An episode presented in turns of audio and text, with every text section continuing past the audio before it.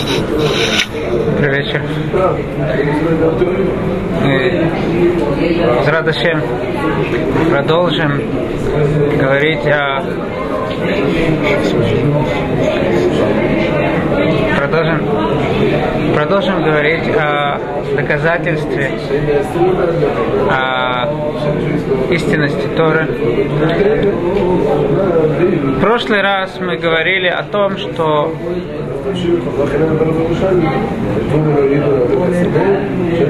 невозможно было написать Тору и сказать, вот она дана. Почему? Поскольку в самой Торе сказано, что она была дана в присутствии множества людей. Невозможно прийти ко всему народу и сказать, вы все видели, как эта Тура была дана вам.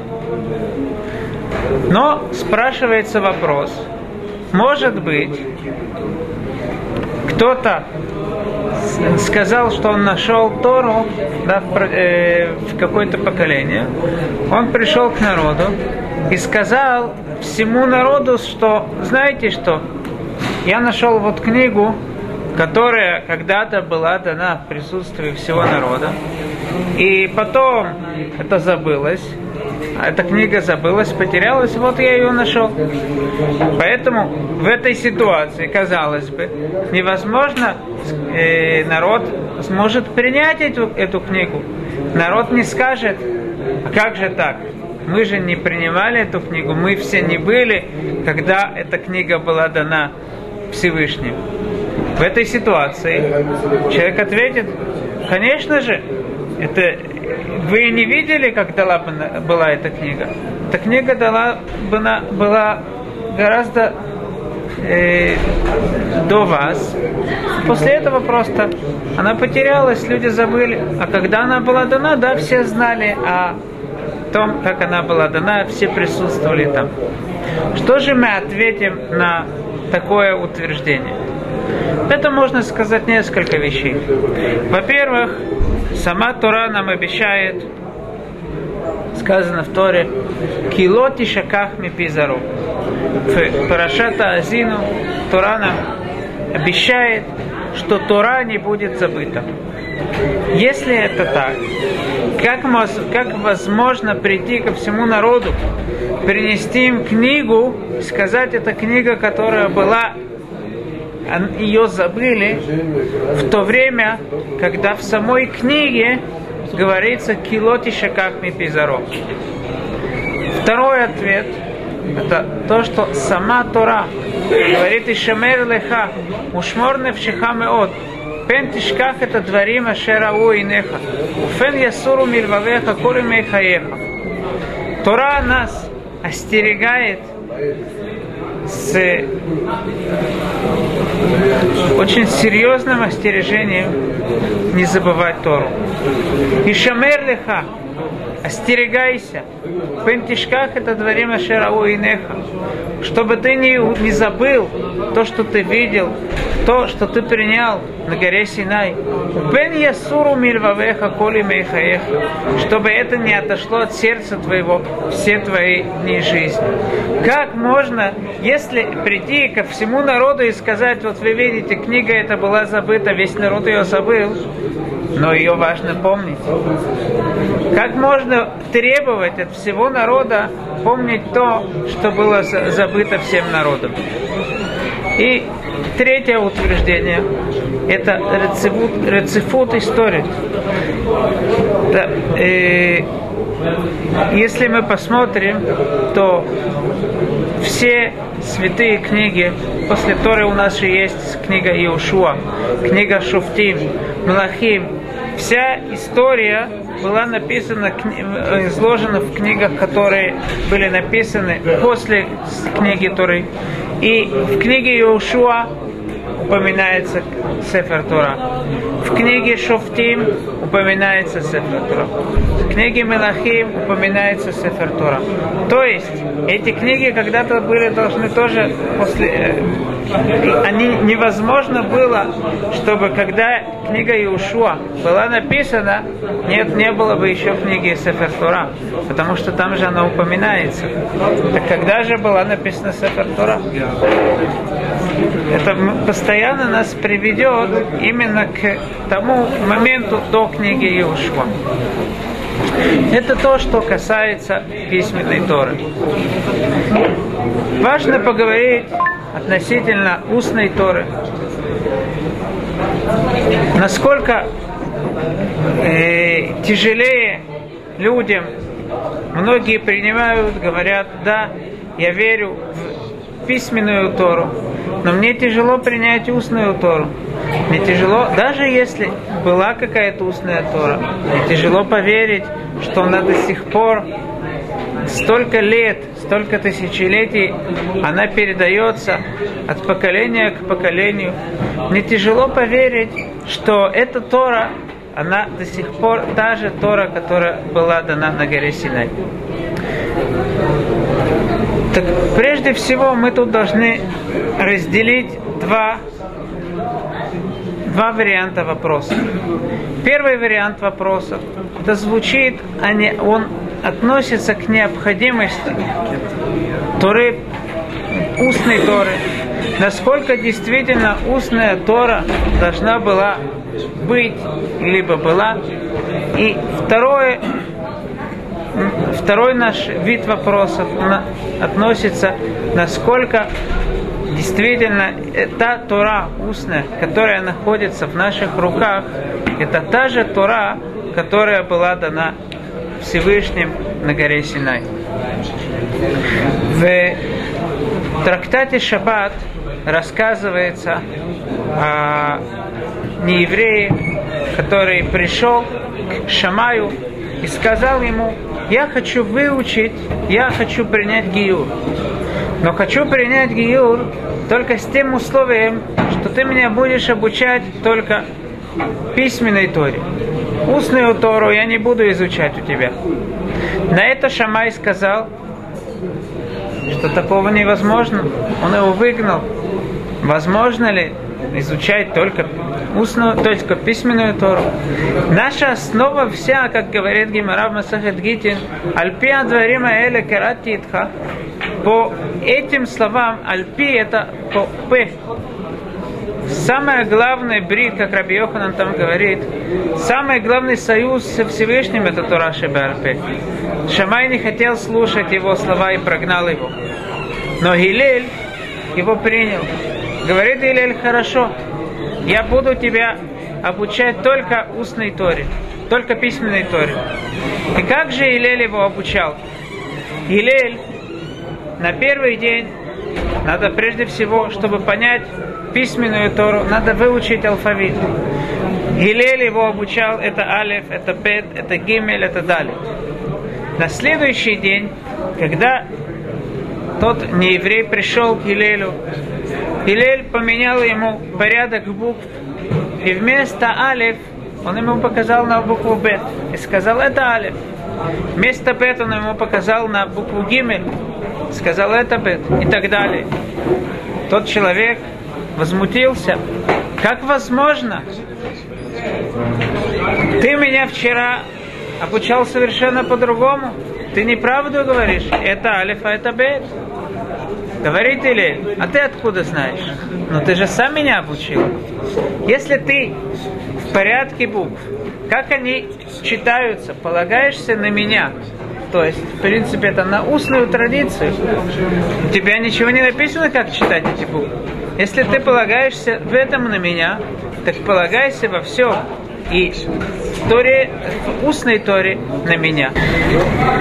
Мы затронули тут э, часть из публики, большая часть, не была в начале урока. Мы перешли на доказательства устной Торы. Само доказательство, сами вопросы относительно устной Торы, они разделяются на два типа. Есть такие, которые говорят, я верю в Тору, но в письменную Тору. Кто вообще сказал, что есть какая-то устная Тора? Мудрецы что-то, они хотят утверждать, добавили. Неправильно мудрецы комментируют иногда разные заповеди Всевышнего. Допустим, один из примеров они приводят, как в Торе сказано, айн тахат айн, глаз за глаз. По-простому они так понимают. Это надо выколоть глаз тому, кто выколол тебе глаз. А мудрецы говорят не так. Надо заплатить. За то, что ты сделал, заплати. Это не айн за айн, это не глаз за глаз. Есть различные утверждения различных людей, которые даже, может быть, согласны принять то, письменную Тору и не согласны принять устную Тору. Поэтому мы сейчас приступаем к тому, чтобы, во-первых, показать необходимость письменной, э, устной Торы. Во-вторых, нам, мы обязаны показать, насколько точ, э, в точной форме в течение действительно много времени, в течение двух тысячелетий перешла эта устная Тора. И третье, мы должны показать, что все те комментарии, которые давали мудрецы, это все то, что они получили, во-первых, от горы Синай, от Всевышнего, а во-вторых, все эти комментарии, они гораздо глубже и тесно связаны с посуком, чем э, различным людям кажется. Допустим, тоже, утвер... тоже тот же комментарий мудрецов, айн тахатайн, глаз за глаз, говорят мудрецы, что имеется в виду, что надо заплатить, мы покажем, насколько это гораздо точнее сказано в посуке, чем наше простое понимание глаз за глаз. Начнем с первого утверждения. Кто сказал вообще, что нужна устная Тора? Почему нам не, недостаточно письменной Торы? Ответ на это как мы упомянули в первом, в начале урока, содержится в трактате Шаббат. Но чтобы ближе, лучше понять утверждение Гимары, приведу такой пример. Возможно, мы уже его приводили. Приехал в Израиль американский студент. Он приехал сюда искать к душу искать святость. Покрутился, покрутился, не нашел. И решил вернуться в Америку. Но он тут встретил Равина. Равин ему говорит, почему ты возвращаешься? Знаешь что, я не нашел к душу. Да? А Беринда ты нашел? Что такое Беринда? Спросил ученик. Как же? Ты не знаешь? Не знаю. Ну, не важно, ты нашел или нет. Как можно искать то, что я не знаю, что это такое? Ответил ему Равин. Ишмиу узнеха ваши пиха медабер. Услыш, да услышат твои уши то, что твой, твой род говорит. Ведь ты же сам утверждаешь, что невозможно искать то, что ты не знаешь, что это такое. Знаешь ли ты, что такое душа, что такое святость? И в действительности это очень релевантно относительно любого слова.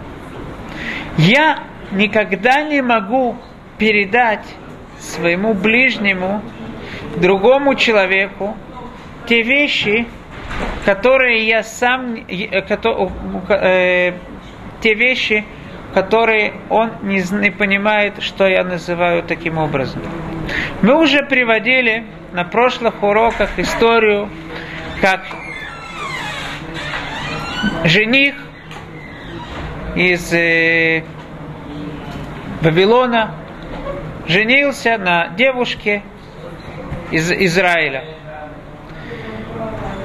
Жених попросил приготовить тафлахей, чтобы его жена приготовила баранину. На его языке это обозна... обозначало баранину, но на ее языке это означало э, длат. Длат это тыква. Хорошо, такой святой э, муж, она приготавливает ему тыкву. Он приходит, видит, не получился, не, неважный шедух сделал. Его жена вегетарианка. Ну, это не самое плохое, что может быть. Просит муж, можно с этим тоже жить. Он купил ей специальную книгу, как из э, для здоровой пищи, как из э, всего этого можно что-то вкусное приготовить. И на следующий день попросил сделать буциной. Буциной на ее языке это обозначало горошина, а на его языке это свечи. И вот он приходит домой, извиняюсь, буциной на его языке это э, тыква была, а на ее языке это были свечи. Он приходит домой, ну, думает, хоть тыкву он покушает хорошо. И что он видит на столе? Две свечи горят. Все очень красиво. Его жена рада. Такой святой муж, ему достаточно свечей. Тогда он сердится, говорит, возьми эти свечи и разбей о ворота. Жена берет свечи, для него ворота это бава. Но на ее языке бава это бава Бетбута, великий еврейский мудрец. Она берет эти вещи и разбивает о голову великого мудреца. Мудрецы нас тем самым обучают, что если каждый понимает по-другому, даже те же слова, у них не может быть диалога. Невозможно ничего передать без того, что я знаю точный смысл тех слов, которые, э, которые ты употребляешь. Это Тора Шибальпе. Тора Шибальпе, она нам передает смысл, как читать буквы, смысл слов, как понимать эти слова, как понимать те правила, которыми пользуется Тора – Э, в каком аспекте смотреть, на что обращать внимание. И, как мы привели в начале урока, это то, что сказано, то, чему Гилель хотел обучить своего ученика. В Гемере рассказывается, что к Гилелю пришел не еврей, говорит не еврей, я хочу изучить Тору, я хочу принять еврейство – но только с условием, что я буду изучать именно письменную Тору, а не устную. Устную Тору я не принимаю. Илель видит, что намерения этого человека, они положительные. Он ищет истину, э, хотел приблизить его. Говорит, хорошо, я могу тебе дать возможность принять еврейство. Пришел тот человек изучать устную письменную Тору. Для того, чтобы изучать письменную Тору, необходимо знать алфавит. Гилель обучает Алиф, Бет, Гимель, Далит. На следующий день пришел тот нееврей изучать следующие буквы. Но Илель показывает на Алиф и говорит, это буква Бет. На Бет он говорит, это буква Хей и так далее. Удивился нееврей. Как так может быть? Ты меня обманываешь. Алиф, вот это алиф, а это бет. Спрашивает Илель, а ты откуда знаешь? Ну ты же сам мне вчера сказал. А, как читать буквы, ты на меня полагаешься? Если ты на меня полагаешься, как читать буквы, так полагайся на меня во всем, чему я тебя обучу. Илель тем самым обучил того нееврея глубокой вещи, что даже без устной Торы, Даже элементарного чтения мы не сможем прочитать.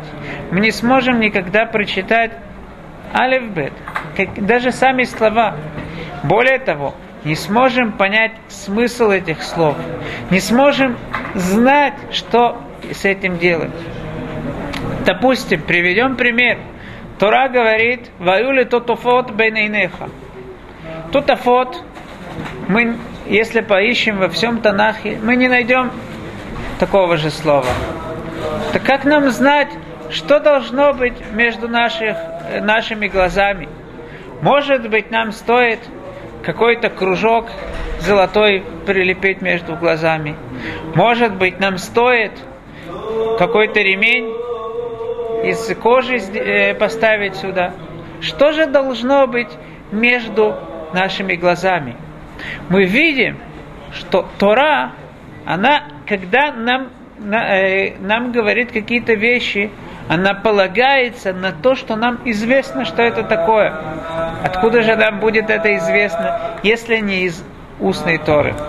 Более того, в главе Ре говорится, «Везавахта кашер цветиха» Зарежь сон вебакар, крупный рогатый скот, кашер цветиха. Таким образом, каким я тебя заповедовал.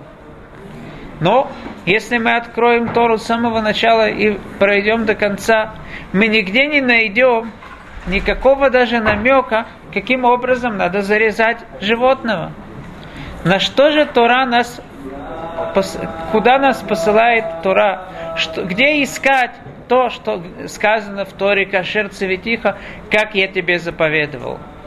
Из этого следует, что Тора сама нам намекает – что есть вещи, которые Всевышний нам заповедовал.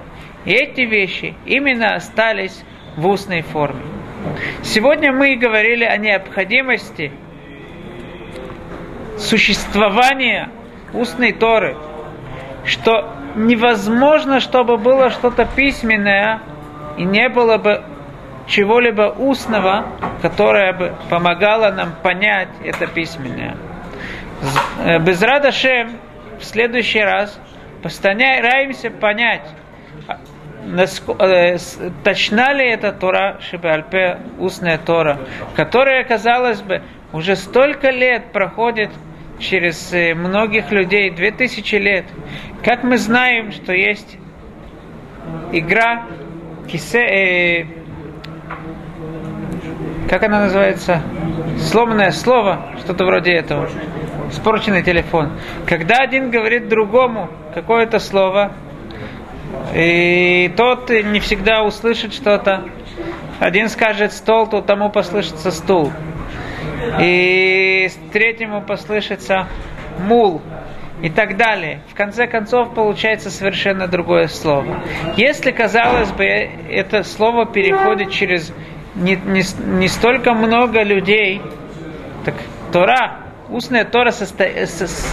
где есть столько много частностей, столько много деталей, как возможно, что она прошла на протяжении тысячи лет без изменений? Без Радашем мы постараемся показать, во-первых, привести доказательство наглядное, что Тора, та, которая у нас есть в наших руках, устная Тора, она была действительно передана без Э, без различных э, искажений.